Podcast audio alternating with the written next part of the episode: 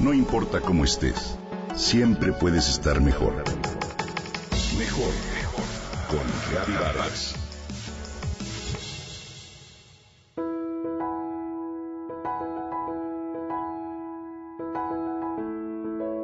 ¿Cuáles son los aromas más entrañables para ti? ¿A qué huelen, por ejemplo, las fiestas de México? El Día de Reyes huele a chocolate caliente. La fiesta de la Candelaria al vapor de los tamales. El Día de la Madre a flores frescas. El 2 de noviembre a copal y a cempasúchil. Y la Navidad a ponche y a pino.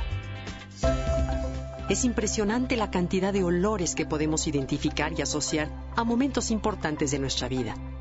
Lo que resulta extraño es enterarnos de lo poco que se sabía hasta hace unos años sobre cómo funciona nuestro sentido del olfato. En el año 2004, el Premio Nobel de Medicina y Fisiología fue otorgado a dos investigadores norteamericanos, Linda Bock y Richard Axel, que más de 10 años antes, en 1991, habían descubierto los receptores olfatorios del cuerpo humano. Estos receptores son las neuronas olfativas sensoriales que se ubican en la parte posterior de nuestra cavidad nasal y son los responsables de que podamos identificar alrededor de 10.000 olores distintos. Percibir un olor implica un proceso muy interesante. Lo que aspiramos al oler son las moléculas de las sustancias aromáticas que se desprenden de muy diferentes ambientes, desde un alimento que esté echado a perder hasta una flor.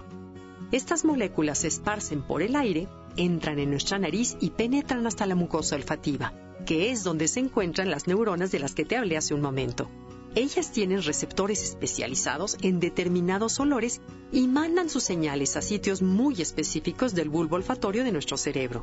Es decir, no son las mismas neuronas las que detectan un perfume que las que identifican el olor de la basura o el aroma a tierra mojada. Estas funciones olfativas nos permiten identificar una inmensa variedad de matices a través de la corteza cerebral y también a través del sistema límbico, que es la parte de nuestro cerebro que se vincula con emociones, comportamiento y memoria. Esto explica la fuerte asociación que los aromas tienen con las sensaciones, los recuerdos y los estados de ánimo. A raíz del premio Nobel de Linda Bock y Richard Axel, los investigadores sobre el sentido del olfato cobraron un nuevo auge. Algunas de ellas aprovecharon estos conocimientos con fines comerciales por medio de incorporar olores que vuelven más atractivos determinados productos para el consumidor. Pero otras investigaciones han afinado las posibilidades sanadoras de la aromaterapia.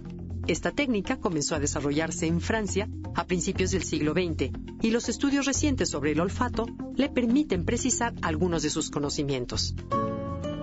La aromaterapia, como seguro sabes, es una estrategia terapéutica que utiliza aceites esenciales que contienen las plantas, los cuales se extraen por medio de técnicas muy cuidadosas.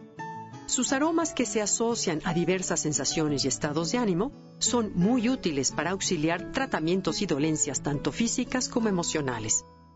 Por ejemplo, la lavanda es profundamente relajante y ayuda a controlar el insomnio. El clavo alivia el dolor de cabeza.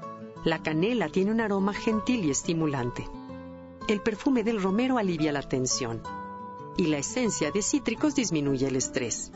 Pero más allá de la ciencia, no hay nada más reconfortante que el olor de un café caliente, la fragancia de un hogar amable o el bálsamo de unas sábanas limpias.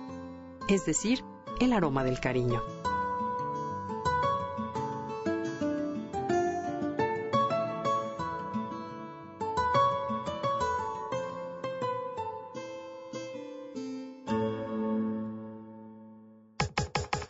Comenta y comparte a través de Twitter.